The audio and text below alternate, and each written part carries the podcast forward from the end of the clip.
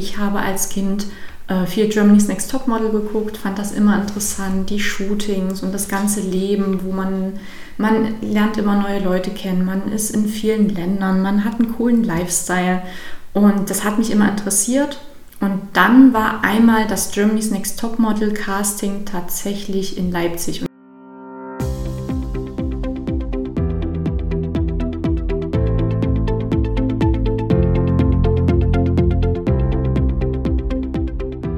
Und herzlich willkommen. Mein Name ist Ten Cars und ich begrüße euch zu einer neuen Folge im Schulfrei Podcast. Hier spreche ich mit Menschen aus Bildung, Politik, Sport und dem Reisebusiness. Wenn auch ihr Interesse habt, mal mein Gast zu sein oder jemanden vorschlagen wollt, dann zögert nicht mehr zu schreiben. Das gleiche gilt wie immer auch für Feedback. Ich würde mich über eure Meinungen freuen, entweder direkt bei Spotify, auf den sozialen Netzwerken unter unterstrich 10 unterstrich cars beziehungsweise mittels der E-Mail-Adresse, die ich in die Show Notes unter die heutige Folge packe. Nun aber zu meinem heutigen Gast. Mich hat es über das lange Wochenende im Mai nach Jena verschlagen, in meine Studierendenstadt, nenne ich es mal. Und hier habe ich mich mit Franziska Crispin getroffen. Franziska ist 20 irgendwas Jahre alt und hat mit mir zusammen Lehramt studiert. Sie hat sich aber äh, nicht wie ich dazu entschieden, Lehrer zu werden, sondern was ganz was anderes. Und was das genau ist, möchte ich heute im Gespräch mit ihr erfahren. Und deswegen heiße ich Sie herzlich willkommen im Schulfrei-Podcast. Hallo Franziska. Hallo, ja, vielen Dank, dass ich dabei sein darf. Ist es sogar heute dein erster Podcast, hast du erzählt, ne? Genau, es ist das erste Mal, dass ich einen Podcast, das erste Mal, dass ich einen Podcast aufnehme. Fantastisch. Du hast mir gerade schon im kurzen Vorgespräch erzählt, dass du es gerade relativ stressig hast und besonders morgen einen intensiven Tag vor dir hast. Nimm uns doch mal mit in deinen Alltag. Ähm, was, was steht morgen an?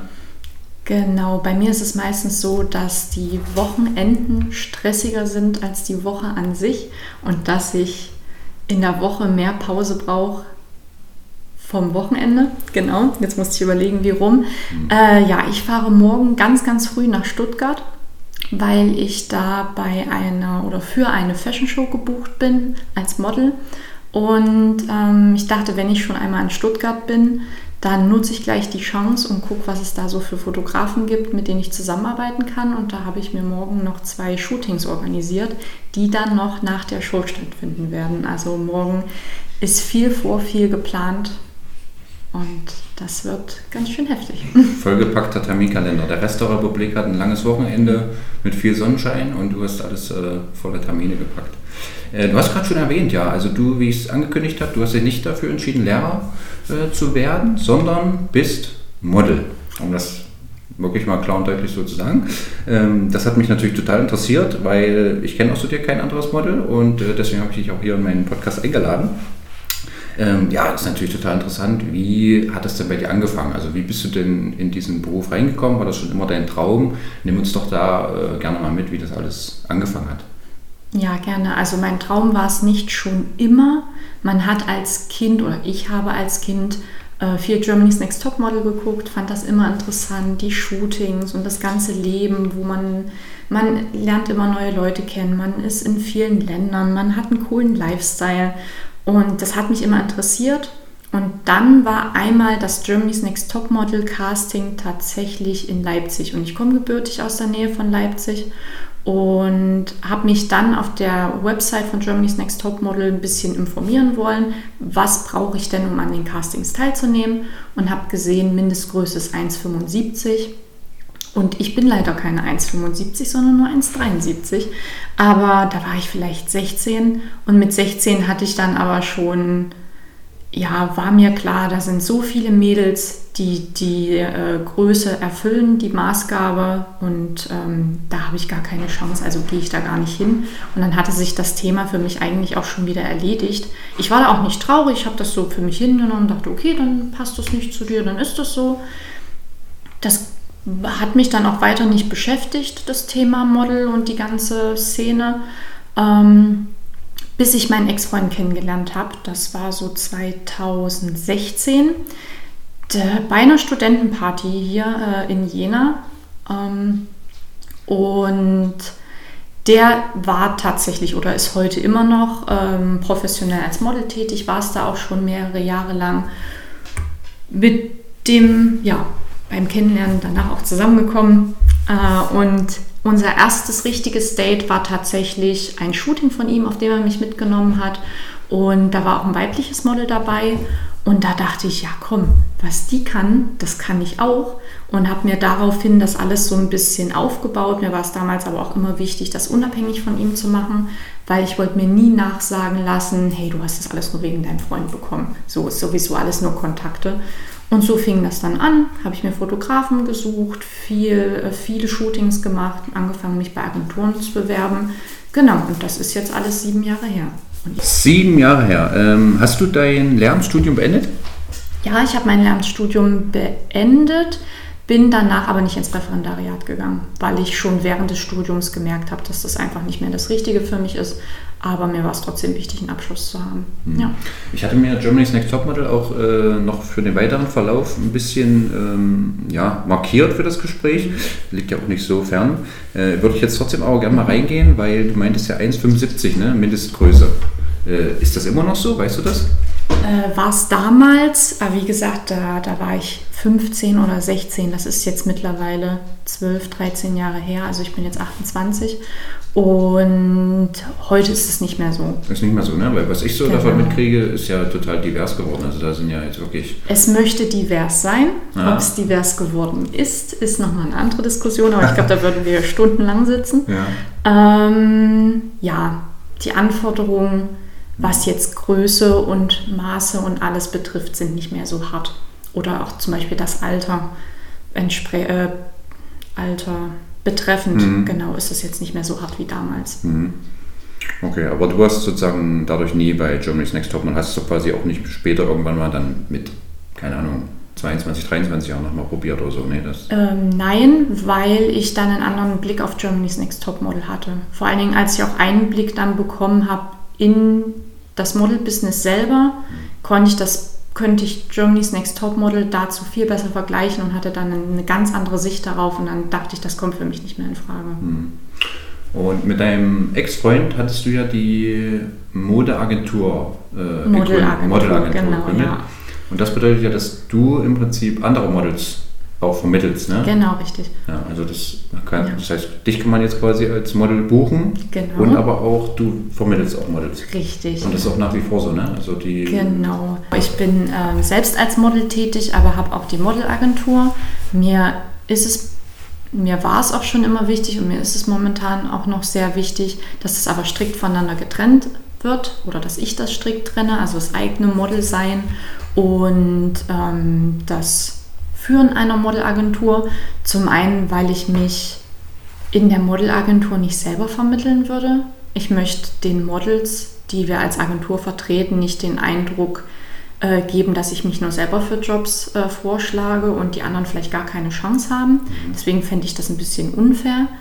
Aber als eigenes Model ist es auch schwierig, eine Modelagentur zu haben, weil natürlich andere Agenturen das sehr, sehr kritisch sehen. Die denken natürlich immer, ah, okay, die wirbt uns Kunden ab, die wirbt uns äh, Models ab. Also die Konkurrenz ist da sehr, sehr stark. Ich bin da offen und transparent, mhm. aber ich muss es jetzt nicht jedem auf dem Silbertablett servieren. Und wie gesagt, ich strenge das sehr strikt. Ob ich nun als Model gebucht bin oder ob ich nun irgendwo bin, weil ich da Models vermittelt habe. Mhm. Und wie kommt man dann in deine Kartei, sage ich jetzt einfach mal äh, plump? Wird man da entdeckt? Bewirbt man sich da bei euch oder wie schafft man das sozusagen da rein? Ähm, das ist eigentlich ganz variabel, würde mhm. ich sagen. Also es kam schon öfter vor, dass ich Leute auf der Straße angesprochen habe, wo ich dachte, dass die einfach äh, Potenzial haben. Mhm. Da wird man auch nicht immer äh, glücklich äh, begrüßt oder damit umgegangen. Da habe ich auch schon ein paar flapsige Antworten bekommen. Mhm. Aber ansonsten ist natürlich ein großes Kriterium Instagram. Viele Leute findet man über Instagram, aber man kann sie natürlich auf unserer Website auch klassisch bewerben. Mhm. Das ist auch eine Möglichkeit, ja. Mhm. Ähm, wie würdest du denn die, die Wichtigkeit der körperlichen Voraussetzungen für den Modeljob äh, bewerten und inwiefern hat sich das vielleicht auch über die letzten zehn Jahre, sage ich jetzt mal, seitdem du da aktiv bist, äh, verändert? Mhm. Also es hat sich in den letzten Jahren auf jeden Fall stark verändert. Ähm, als ich angefangen habe, nochmal, man muss das ein bisschen von der anderen Seite nochmal mhm. angefangen, man muss das differenzieren. Ähm, in dem kleineren Business, in dem ich mich jetzt bewerbe, also ich bin bisher auf keiner Fashion Week gelaufen. Ich war als Model nicht in New York oder was weiß ich. Ich hatte keine Jobs für Adidas oder Puma oder Chanel oder was weiß ich. Mhm. Bei den ganz großen Firmen hat sich das Mindset natürlich verändert. Die gehen mehr auf Diversität. Jetzt ist die Frage, weil es Trend ist oder weil sie wirklich dahinter stehen, da wären wir wieder bei dieser Diversitätsdiskussion und wieso, weshalb. Ähm, deswegen haben jetzt auch Models die Chance, erfolgreich zu werden, die das vor zehn Jahren auf keinen Fall hatten. Aber wenn man weiterhin in so kleineren Agenturen ist oder wenn man sich auf den ganzen, den ganzen High-Fashion-Bereich anguckt, das was in Paris oder Mailand zum Beispiel stattfindet, spielen körperliche Sachen, Voraussetzungen immer noch eine sehr, sehr große Rolle. Mhm. Und da ist der Schein da, dass sich was verändert hat, aber im Großen und Ganzen vielleicht sehr, sehr langsam, aber noch nicht so wirklich spürbar. Mhm. Also ich hatte da auch Erfahrungen bei der Fashion Week, dass uns als Agentur gesagt wurde, hey, ihr könnt diesmal auch ein bisschen kurvigere Mädels uns schicken zum mhm. Casting. Ähm, mit einer, äh, gerne mit einer Hüfte mit 95 und 95er Hüfte für alle, die da das nicht sagt, ist immer noch sehr, sehr schlank. Mhm. Ähm, ich habe momentan keine 95er Hüfte. Ähm, und dann haben wir die Mädels hingeschickt. Keine von denen wurde gebucht und ich habe mir dann die Show angeguckt und die haben tatsächlich alle nur sehr, sehr schlanke Models auf ihrer Show laufen gehabt. Mhm. Deswegen Schein oder das, was kommuniziert wird und das, was am Ende stattfindet, sind immer noch mal so zwei unterschiedliche Sachen. Mhm. Das heißt, aber, offiziell, wenn wir es so ein bisschen öffnen, macht einen auch sehr divers vielleicht, aber... Genau, das ist momentan so der Eindruck. Große Firmen machen das, weil das aber auch von denen erwartet wird, mhm. äh, weil die auch viel stärker unter Druck stehen. Klar, bei Chanel oder Gucci, da ist das Klientel nochmal ein anderes und die, die gehen mit dem Druck nochmal ein bisschen anders um. Ich glaube, die lassen das ein bisschen mehr an sich abprallen. Mhm. Aber das ist auch eine, eine, Sache, da bin ich nicht so tief drin, weil für die habe ich noch nicht gearbeitet. Mhm. Ja. Jetzt gehen wir mal weg von deiner Agentur, ja. mal äh, zu dir selber als Model. Wie mhm. würdest du denn deinen Berufsalltag beschreiben? Wie sieht denn so ein klassischer äh, Tag, Woche, ein Monat vielleicht aus? Äh, du meinst schon, du wirst eben gebucht für, mhm. für einen Laufsteg oder für Shootings. Ähm, ja, es ist ja für viele, vielleicht besonders Frauen, ein absoluter Traumjob. Kannst du das dann auch so bestätigen oder würdest du das auf jeden Fall auch ja, mit Einschränkungen genießen, mhm. diese, so eine Aussage? Also mein Alltag ist vielleicht noch mal ein bisschen anders als der Alltag eines klassischen Models, weil ich nicht hauptberuflich Model bin, sondern weil ich seit ein paar Monaten mich dazu entschieden habe, ähm, was anderes hauptberuflich zu machen, um einfach finanziell sicherer zu sein und genau, um einfach eine Sicherheit zu haben, weil das ist das große Manko beim Modeln. Man ist finanziell nicht abgesichert deswegen kann man auch so einen typischen Alltag eigentlich gar nicht richtig beschreiben, mhm. weil ich hatte Zeiten, da hatte ich mehrere Jobs pro Monat, drei, vier, fünf, sechs und kam damit gut im Monat über die Runden. Dann kam aber mal wieder zwei Monate gar nichts. Und dann ähm, hat man halt einfach nicht die Sicherheit. Man weiß ja auch nicht, wann kommt der nächste Job, wann kommt die nächste Anfrage. Aber mein Alltag besteht viel daraus, ähm, einfach auf Instagram oder auf Social Media, TikTok natürlich auch, präsent zu sein, weil mhm. darüber sehen ein Kunden, darüber sehen ein Agenturen, Fotografen. Also man hat immer im Hinterkopf, ähm, aktiv zu sein auf Social Media und vernetzt zu bleiben, mhm. weil es könnte ja jeden Tag und man hat immer im Hinterkopf, jeden Tag, jeden Moment könnte dich die Agentur entdecken. Der Kunde könnte dich anschreiben. Passiert meistens nicht, aber mhm. man gibt die Hoffnung halt nicht auf. Ja. Ähm, natürlich ist es auch wichtig, ähm, für mich zumindest, äh, körperlich fit zu bleiben und meinen Maßen, ich sage jetzt mal, treu zu bleiben, man, weil man gibt ja seine Maße an Agenturen an und ist ja doof, wenn die Agentur einen jetzt bucht und auf einmal hat man die Maße nicht mehr. Das heißt, ich gehe schon sehr regelmäßig oder mache sehr regelmäßig Sport äh, bis zu fünf bis sechs Mal die Woche Und Ernährung spielt bei mir auch eine große Rolle, auch weil ich mich wahnsinnig gern mit Ernährung beschäftige. Mhm. So auch hobbymäßig, ich liebe es zu kochen ähm, und achte auch wirklich drauf, ähm, gesund zu essen. Und das sind einfach Sachen, die, die mein Leben als Model so beschreiben. Also viel Social Media, viel Sport ähm, und Ernährung, genau. Dann musst du dich quasi auch, äh, wie oft äh, wiegst du dich dann? So wirklich täglich und misst dann auch äh, Maße und so alles nach? Ne? So muss man sich das schon vorstellen, oder? Ähm, ich wiege mich gar nicht, ah. weil das zu toxisch ist. Mhm. Und, Hätte man ja jetzt vermuten können, sag ich mal.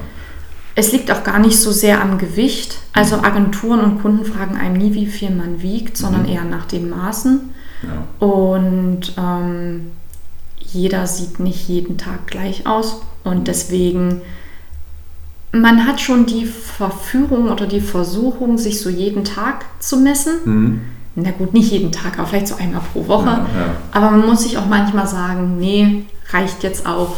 Nicht übertreiben. Passt ja. schon. Deswegen, ich messe meine Maße vielleicht so einmal im Monat. Genau. Mhm. Oder mhm. natürlich kommt auch manchmal die Agentur oder ein Kunde und sagt, hey, mhm. bitte tagesaktuelle Maße. Und dann misst man seine Maße neu, schreibt die hin und dann mhm.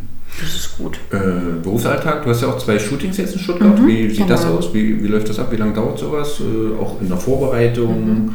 Wie lange schneiden die Leute dann die Vor oder äh, bearbeiten die dann noch? Mhm. Wie ist das so? Ähm, ja, ich habe morgen zwei Shootings. Die habe ich mir selber organisiert. Heißt, ich bin auf die Fotografen drauf zugegangen, habe gesagt, hey, wie sieht's aus? Ich bin in Stuttgart, habt ihr Zeit und Lust mit mir zu shooten? Das eine ist ein TFP-Shooting. TFP heißt Time for, da sind sich alle nicht so sicher, Time for Picture oder Time for Print. Mhm. Ähm, heißt eigentlich nur, der Fotograf zahlt dem Model nichts und das Model zahlt dem Fotografen nichts. Mhm. Die Bilder entstehen zur gegenseitigen Portfolioerweiterung. Das ist das eine Shooting, was ich morgen habe. Das sind auch die meisten Shootings, die ich mache. Die organisiert man zwischen Fotograf und Model komplett selbst. Ich nehme da, also ich organisiere selber Klamotten, ähm, Sachen, die ich im Kleiderschrank habe oder ich bestelle mal was dafür. Ähm, und ähm, genau, dann fahre ich dahin, mache das Shooting, das, was vorher abgesprochen wurde, welche Bereiche, Beauty, Commercial, geht es eher in die Fashion-Richtung, machen wir was in die Sus. Das ist immer vorher wichtig zu klären. Und ähm, dann bekomme ich meistens die Bilder zur Auswahl, suche die mit dem Fotografen gemeinsam raus. Natürlich bearbeitet der mir jetzt keine 100 Bilder, das macht man sich meistens so aus. Aber pro Outfit so zwei, drei Bilder würde ich sagen. Und dann ist es ganz unterschiedlich, wie lange der ähm, Fotograf braucht. Vielleicht hat man was vereinbart, vielleicht nicht. Äh, also ich habe auch schon über ein halbes, dreiviertel Jahr mal auf Bilder gewartet. Aber hm. wenn man das länger macht, weiß man das, dass man auch manchmal ein bisschen länger warten muss. Genau. Hm. Der blöde Fall ist natürlich, wenn man dann nie seine Bilder bekommt. Sowas habe ich auch leider schon durch, wo der Fotograf mir dann einfach die Bilder nicht schicken wollte. Das ist dann natürlich ja, sinnlose Zeit und viel Mühe gewesen. Ja, aber dann habe ich morgen auch noch ein anderes Shooting. Das ist ein professionelles Setcard-Shooting, heißt, ich bezahle die Fotografin dafür mhm. und das ist immer ein bisschen mehr geplant. Da habe ich auch morgen eine Haar- und Make-up-Artist dabei, die sowohl meine Haare als auch mein Make-up macht. Und ähm, da stehen die Outfits vorher fest, das, welcher Make-up-Look kommt zu welchem Outfit, weil, wie gesagt, ich bezahle Geld dafür, die Fotografin möchte da auch gut für das Geld was abliefern und dann ist das einfach ein bisschen strukturierter und geplanter mhm. als so ein TFP-Shooting. Mhm. Lohnt sich aber auf jeden Fall, da rein zu investieren, Mhm. und ähm, das für seine Setcard, also für sein Portfolio zu haben. Ja. Genau. Äh, wie lange dauert dann zum Beispiel, sich, ähm, dass du da geschminkt wirst und äh, ja, Haare, ja. alles gemacht wird? Haare und Make-up dauert immer ungefähr so mh, hm, zwischen einer halben und einer Stunde sitzt man da manchmal schon. Mhm. Und das Shooting an sich, ich hatte schon Setcard-Shootings, eins auf Mallorca, das ging wirklich den kompletten Tag. Da ist man aber auf der kompletten Insel rumgefahren und hat sich verschiedene Spots gesucht und dort geshootet. Man bekommt aber auch ein gutes Setcard-Shooting schon in einer Stunde hin. Wenn der Fotograf gut ist in dem, was er macht, dann ja, geht das auch schon in einer Stunde, ja. Ja, interessant, ja, da so, mal so Einblicke zu haben, weil mhm. wenn man da keine Berührungspunkte davon hat, so ja, halbe, stimmt. dreiviertel Stunde da schon äh, Schminke, Haar, alles machen, ja. ist schon, Aber im Großen und Ganzen kann man immer sagen, bei dem ganzen Model-Business wird alles heißer gekocht, als es gegessen wird. Ja. So heißt es doch eigentlich. ja. Die Redewendung, ja, so ist es eigentlich. Also es sieht immer alles ganz krass aus und ich hatte auch schon Bilder, die von mir in einem Magazin veröffentlicht wurden, hm. die haben wir bei der Fotografin im Wohnzimmer gemacht. Und man denkt sich, wow, was für krasse Bilder. Hm. Wir saßen, man ja. sieht nur mein Gesicht, ich hatte eine Jogginghose an, die Fotografin auch. Wir waren in ihrem Wohnzimmer hier in Jena. Ja. Also es wird alles heißer ja. gegessen oder heißer gekocht. Kocht, es, ist, es ist nicht so krass, wie es am Ende meistens aussieht. Mhm. Ja, weißt du, was mir gerade auffällt bei unserem Gespräch? Ähm, wir kommen ja witzigerweise aus derselben Ecke von Deutschland, sage ich jetzt mal, äh, südlich Sachsen-Anhalt so für die, mhm. für die Hörer, um das mal einzuordnen. Äh, mich hat es ja jetzt äh, in die Richtung Hauptstadt, Süd, also Oberhavel, Brandenburg verschlagen. Und da, wie soll ich sagen, werden schon gerne mal Witzchen auch über meinen Akzent, Dialekt gemacht. Mhm. Du hast überhaupt keinen Dialekt. Oh, das ist Obwohl gut. wir aus derselben Ecke kommen, ja, um auf der irgendwann äh, ja, Kompliment zu machen. Das freut ja, mich tatsächlich. Also komplett ohne Färbung, ja. Äh, ja, das hat auch einen Hintergrund. Ja, wollte ich jetzt nämlich gerade mhm. mal erfahren. Also du hast da bestimmt ziemlich trainiert oder ähm, vielleicht nochmal... Mhm. Ja. Trainiert jetzt nicht unbedingt, mhm. aber es war im ersten Semester ich weiß nicht mehr, was für eine Veranstaltung, ob es in Geschichte war oder Erziehungswissenschaften. Mhm. Und da hatte ich das Seminar mit einer, die war aus Zwickau. Und die hat einen Vortrag gehalten. Und die war vor mir dran, ein paar Wochen. Mhm. Und sie hatte wirklich einen dollen Dialekt. Ich mag den sächsischen Dialekt, ich mache den auch super gerne nach.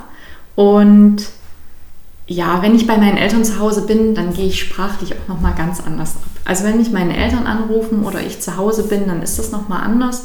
Aber sobald ich in Jena aus dem Auto steige, ist ja. das wieder weg. Mhm. Genau. Und ich dachte mir damals bei ihrem Referat, das sie gehalten hat, oh Gott, Franziska, du hörst dich 100% genauso an. Mhm. Das, das geht nicht, du musst daran jetzt arbeiten, du musst da was tun. Und dann habe ich mir, also ich habe das nicht trainiert oder extra dafür was gemacht, ich weiß auch nicht wie, aber ich habe mich einfach angestrengt und mhm. überlegt oder manchmal mir selber mehr zugehört, wie sage ich manche Sachen und wie lasse ich das jetzt am liebsten äh, oder am besten ja, in nächster ja. Zeit. Das war so der Moment, wo ich gesagt habe, okay, nee, das geht so nicht weiter. Ja, ich, äh, ich, kann das total nachvollziehen und ich weiß auch, wie viel, ich sage mal, harte Arbeit jetzt dahinter steckt, weil selbst wenn ich mir wirklich Mühe gebe ne, in Situationen, deutlich zu sprechen, merkt man das trotzdem noch. Und, und da kriege ich auch das Feedback so, dass man mhm. das wahrscheinlich auch sein Leben lang nicht äh, verlieren wird, so eine gewisse Färbung. Aber bei dir scheint es ja, ja doch zu klappen. Ich kann auch anders, ne? Ich, ich, muss jetzt auch nicht. Wenn ich, wenn ich jetzt Häme fahre, dann, dann ist ja. Schluss mit lustig. Ja, genau. Nee, aber muss ja nicht sein. Ja, ja, so es ja, ja. ja, witzig, ja, wie sich das so entwickelt. Äh, du hattest vorhin schon ein bisschen anklingen lassen, die Castingshow von Heidi Klum, Germany's mhm. Next Topmodel, dass du das durchaus vielleicht auch ein bisschen kritisch siehst. Äh, jetzt kannst du mal richtig einen vom, vom Zaun brechen. Wie, wie siehst du das denn? Wenn Heidi das eines Tages hört. Ja, Nein. stimmt. müssen, wir, müssen wir danach nochmal drüber sprechen, ob wir das ausstrahlen können. ähm, genau, also ich habe das früher mehr geguckt, als ich so 15, 16 war, hatten wir ja schon. Mhm. Und dann eine ganze Zeit lang gar nicht, bis ich dann mal von meinen Freundinnen eingeladen wurde zum Mädelsabend. Mädelsabend Germany's Next Topmodel gucken. Klassiker. Ich dachte, okay, habe ich ewig nicht mehr geguckt ja, warum nicht? Kann man sich ja mal zusammen anschauen. Bist ja jetzt auch in der Modelwelt so ein bisschen drin. Mhm. Jetzt kannst du vielleicht Sachen auch noch mal ein bisschen anders einschätzen. Und nach diesem Abend, ich kann gerne sagen, wie er ausgegangen ist, die Mädels haben mich alle böse angeguckt und haben gesagt, mit dir gucken wir das nie wieder. Das geht überhaupt nicht. Ich musste zu allem meinen Senf dazugeben, weil ich einfach alles so unrealistisch finde. Das fängt schon damit an, dass sich bei Germany's Next Top Model alle Mädels immer nur hassen. Heulen, sich anschreien, rumzicken. Ich habe, während ich Model bin, sieben Jahre lang schon so viele Mädels kennengelernt. Ich war bei so vielen Jobs, bei Shootings, wo viele Leute, Frauen, junge Frauen, Mädels aufeinandertreffen es gab noch nie eine Situation, wo sich angezickt wurde. Wirklich fast nie. Klar, nicht jedem gefallen immer die Klamotten, die man anhat. Nicht jedem gefällt jedes Mal das Make-up, aber man weiß, ich ziehe die jetzt für die Show an und dann ist gut. ich gehe aus von, vom Laufsteg runter, dann mache ich das Make-up runter und dann ist gut. Klar, uns zwingt jetzt auch keiner, irgendeine Haarveränderung zu machen, ähm, die wir vorher nicht wollen. Also ich mache auch Haarjobs, so dass es tatsächlich auch ein Markt, wo die Haare verändert werden, mhm. aber das wird vorher abgesprochen.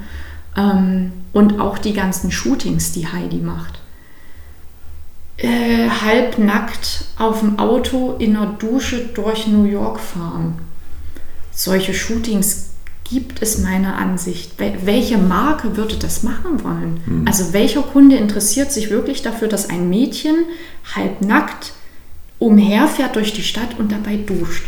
Es ist einfach alles so wahnsinnig realitätsfern mhm. und ich finde, die Shootings haben auch von der Qualität wahnsinnig abgenommen. Ich weiß noch damals, als ich die eine Folge geguckt habe, habe ich gesagt, von den ganzen Shootings möchte ich nicht eins geschenkt bekommen.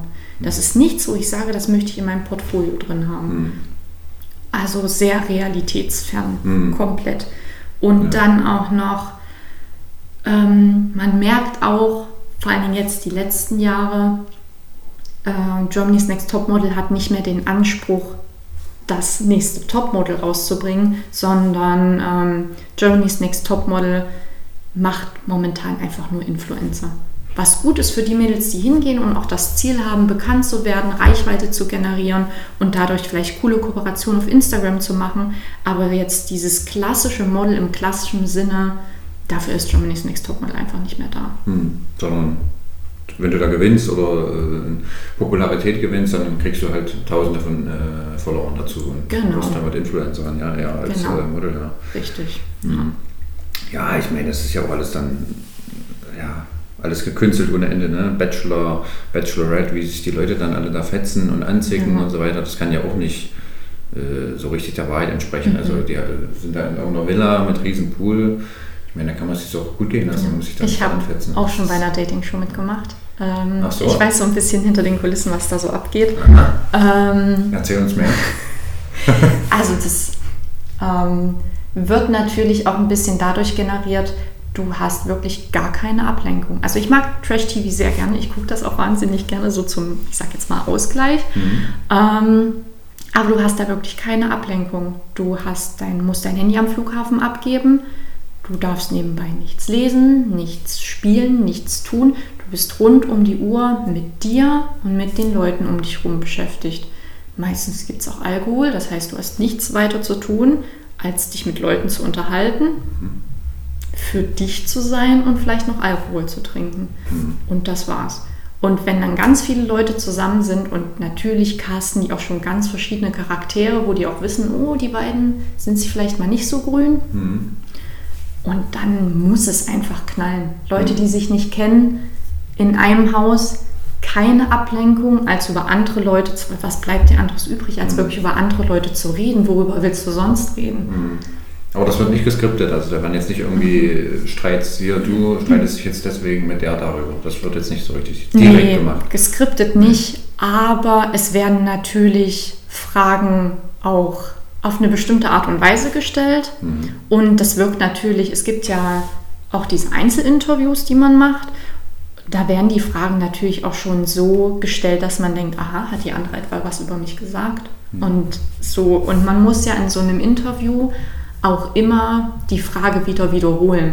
Ein Teil der Frage heißt, wenn du jetzt mich fragst, mhm. wie war dein Tag gestern, kann ich nicht einfach antworten gut, sondern ich sage, mein Tag gestern war gut. Mhm. Und dadurch wird einem so viel in den Mund gelegt, dass die das dann richtig schick zusammenschneiden können, dass das dann aussieht, als hätte der andere dazu was gesagt. Hätte man eigentlich gar nicht, man wurde halt aber gefragt. Mhm. Ja.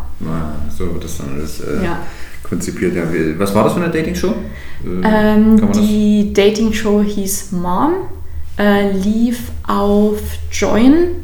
Mhm. Ähm, ich glaube, es gab zwei Staffeln. Ich war in der zweiten. Genau, es gab zwei Staffeln. Ich war in der zweiten Staffel dabei. Bin aber als erstes rausgeflogen nach der ersten Folge, genau. Hast du nicht genug äh, gefetzt mit anderen Mädels? Weiß ich nicht, anscheinend nicht. Die, die Männer ja. fanden mich damals anscheinend auch nicht so ja. toll. Ist das noch in der Mediathek da oder irgendwo das in der, kann, in der Das kann sein.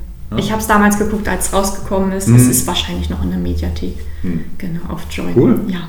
Na, vielleicht interessiert es ja den einen oder anderen. Ne? Äh, ja, das dazu. Ähm, Franziska, was sind denn deine Ziele so für die nächsten fünf Jahre? Wo, wo würdest du dich da sehen?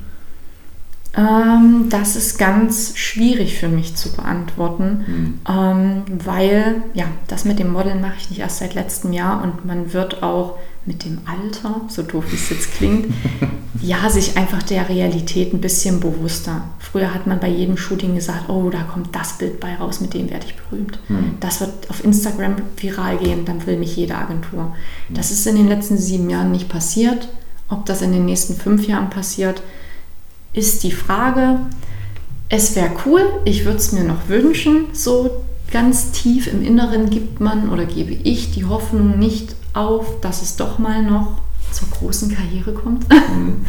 ähm, aber ich sehe mich jetzt auch, meine Ziele beruflich ein bisschen woanders stecken. Mhm. Ich will mich auch ein bisschen mehr festigen. Also man muss auch irgendwann nicht mehr auf zehn Hochzeiten tanzen sondern ein guter Job.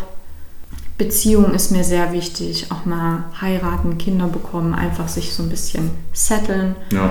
Und wenn das Modeln daneben noch funktioniert und mir noch weiterhin Spaß macht und mir weiterhin einen Gewinn bringt, was auch immer der Gewinn sein soll, ob nur finanziell oder einfach Spaß, das wird sich zeigen, ist aber nicht mehr mein, mein Hauptaugenmerk. Also liegt nicht mehr der größte Fokus drauf. Äh, ja, du meintest du schon, das ist nicht so dein Hauptaugenmerk dann mehr sozusagen, auch äh, wenn man jetzt die nächsten fünf Jahre mal anbetrachtet. Aber falls das so wäre, müsstest du dann nicht vielleicht sogar nach Berlin, London, vielleicht sogar New York ziehen, um da noch erfolgreicher äh, zu sein? Oder ist das gar kein Faktor? Ich glaube schon, dass wenn ich jetzt nach Berlin ziehen würde und mehr mhm. Leute um mich herum hätte, die in dem gleichen Business sind, seien es Designer, seien es Fotografen oder Models, dass man durch Kontakte dann schon ziemlich weit kommen kann. Kenne ich jetzt tatsächlich auch eine, die das schon länger versucht, im Model-Business Fuß zu fassen, jetzt nach Berlin gezogen ist und es läuft jetzt bei ihr sehr gut, einfach durch zahlreiche Kontakte, die sie auch knüpfen konnte. Ich glaube schon, dass das ein Schritt wäre, der mich weiter voranbringen würde. Den bin ich aber nicht bereit zu gehen, weil so wichtig ist es mir dann doch nicht. Also ich könnte mir nie vorstellen, in Berlin zu leben, nur um in meiner Modelkarriere weiter fortzuschreiten. Dafür mache ich mache das jetzt sieben Jahre. Das hätte ich dann vielleicht vor sechs Jahren hätte ich mhm. das vielleicht mehr gemacht. Aber jetzt bin ich in meinem Leben ringsrum zu dolle drin, dass ich jetzt sagen würde, nur fürs Modeln würde ich jetzt nach Berlin ziehen. Also es würde für mich nicht in Frage mhm. kommen. Ja. Top. Mhm, mhm, mhm. Du bist ja auch bei Instagram. Ja. Ähm, da auch durchaus präsent, jetzt ohne das äh, werten zu meinen. Äh, wie weit ist dir denn Reichweite bei Instagram und würde das, also wie du schon meintest, ne, also Heidi Klum generiert keine Models mehr, sondern Influencerinnen. Mhm. Äh, ist das vielleicht auch eine Option für dich oder inwieweit verschwimmt sowieso Model mit Influencer auch äh, allgemein ein bisschen? Also es verschwimmt immer mehr. Mhm viele Models, auch Victoria's Secret Models von, von vor ein paar Jahren und mhm. die, die machen jetzt zum Beispiel ihre, ihre sehr erfolgreiche YouTube-Kanäle, sehr, Insta, äh, sehr erfolgreiche Instagram-Kanäle. Mhm. Das ist schon wahnsinnig wichtig. Kunden ist äh, auch Reichweite wahnsinnig wichtig, weil einfach nur das Model zu fotografieren und dann ein Bild zu haben, ist das eine. Aber wenn das Model jetzt eine riesen Reichweite hat und jetzt das Shooting postet und tausende Leute sehen, wow, die hatte was von der und der Marke an, das kaufen wir auch, ist natürlich für den Kunden nochmal ein extra Reiz, dann das Model zu buchen, mhm. wenn das eine hohe Reichweite hat. Deswegen mein Ziel ist es schon, mehr Follower und mehr Reichweite zu generieren. Es ist bloß wahnsinnig schwierig. Also ich habe den Code noch nicht geknackt, wie ich es hinkriege. Ich habe es schon mit versucht, verschiedenen Sachen versucht. Mhm. Aber äh, ja, das Geheimnis habe ich noch nicht enthüllt. Ich versuche die ganze Zeit neue Follower zu bekommen. Mhm. Und ja, irgendwie tut sich so semi viel, bis manchmal auch nichts. weil, weil ich auch weiß, dass es wichtig ist. Also ich glaube auch, dass, oder ich weiß, dass Agenturen, wenn man sich bei denen bewirbt, als erstes mal das Instagram-Profil angucken. Und klar macht das da schon was her, wenn man 100.000 Follower hat oder halt 1000 ja. ist für die schon, für Agenturen und für Kunden schon ausschlaggebend auch, mhm. ja. Und wird ja wahrscheinlich auch nicht mehr abnehmen in den nächsten 5, 10, 15 Jahren. Ne? Also das ist ja tendenziell wird es ja eher noch mehr in diese Ja. Schiene gehen und nicht äh, andersrum. Klar, dann kommen noch Plattformen hinzu. Mhm. Mal gucken, was nach TikTok kommt. Ähm, man muss auch immer gucken, dass man am Strom der Zeit dran bleibt, auf jeden Fall. Ja, ich wünsche dir auf jeden Fall viele neue Follower durch, durch unsere äh, Podcast-Episode. Das wäre toll. Du hast ja auch schon durchaus äh, Kooperationen ne? über, über deinen Instagram-Kanal da, äh, ein Fitnessstudio, nehme ich mal an, und ein Friseur auch. Äh, Ja. Genau, das sind dann so, kriegst du wahrscheinlich dann Mitgliedschaften kostenlos, äh, Kurse, Haarschnitte und so weiter, dafür, dass du dann quasi Werbung machst für diejenigen. So, Genau. so läuft das Geschäft dann. im genau so läuft das, ja. Ja. Mhm. Man macht dann Werbung für, für denjenigen, diejenige Firma. Mhm. Ähm, genau. Aber das waren auch tatsächlich Sachen, und da bin ich auch ganz ehrlich, da bin ich auf diejenigen zugegangen und habe gefragt, hey Leute, wie sieht's denn aus, Mhm. wollen wir nicht was zusammen machen?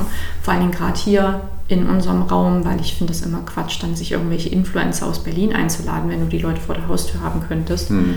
Ähm, und von daher bin ich dann auf diejenigen zugekommen und habe gesagt, hey, wie sieht's denn aus, wollen wir nicht was zusammen, eine Kooperation machen? Und daraus sind die Sachen dann entstanden. Naja.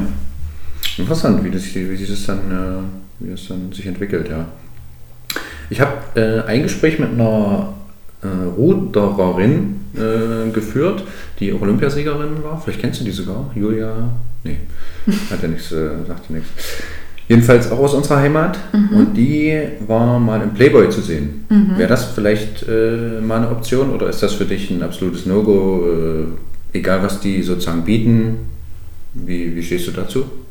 Ähm, würde ich tatsächlich machen. Es kommt darauf an, wie viel sie bieten.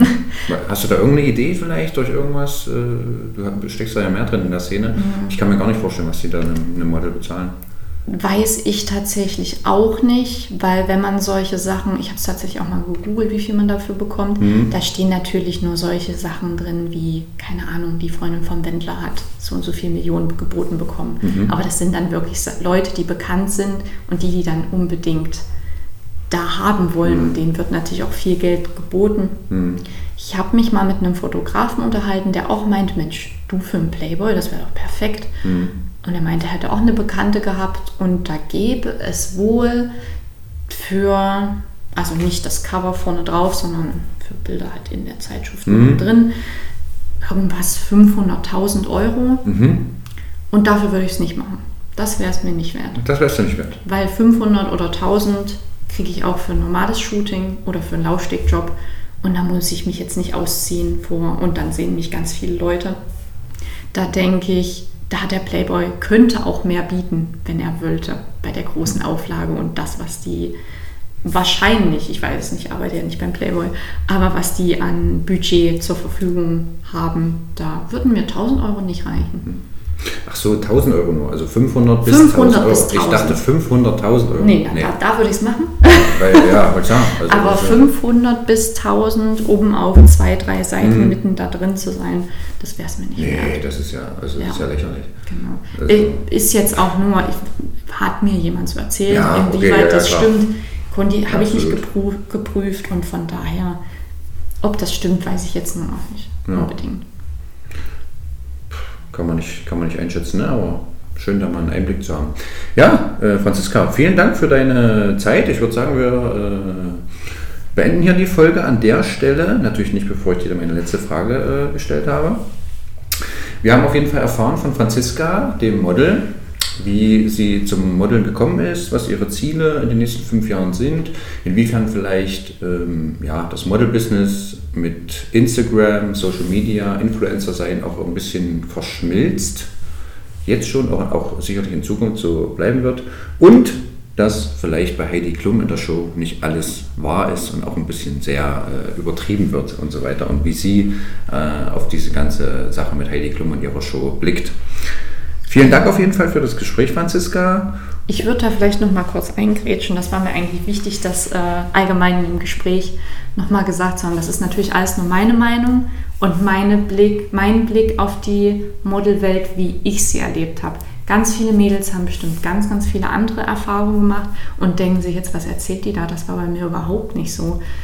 Wie gesagt, ist nur meine Sicht der Dinge und so wie ich alles erlebt habe, heißt nicht, dass das jetzt für alles und jeden gilt. Das war mir noch mal wichtig zu sagen. Eigentlich ein tolles Schlusswort, aber die letzte Frage muss ich dir trotzdem stellen. Franziska, was bist du? Was bin ich?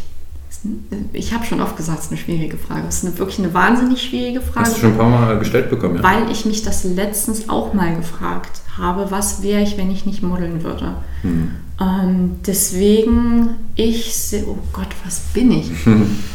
ich sehe mich tatsächlich als Model, das aber den Traum hinter sich gelassen hat, das Ganze äh, hauptberuflich zu machen und eine von den wenigen zu sein, die damit groß rauskommt, sondern einfach jetzt ein bisschen realistischer auf die ganze Sache schaut und jetzt ihre Prioritäten im Leben ein bisschen anders gesetzt hat.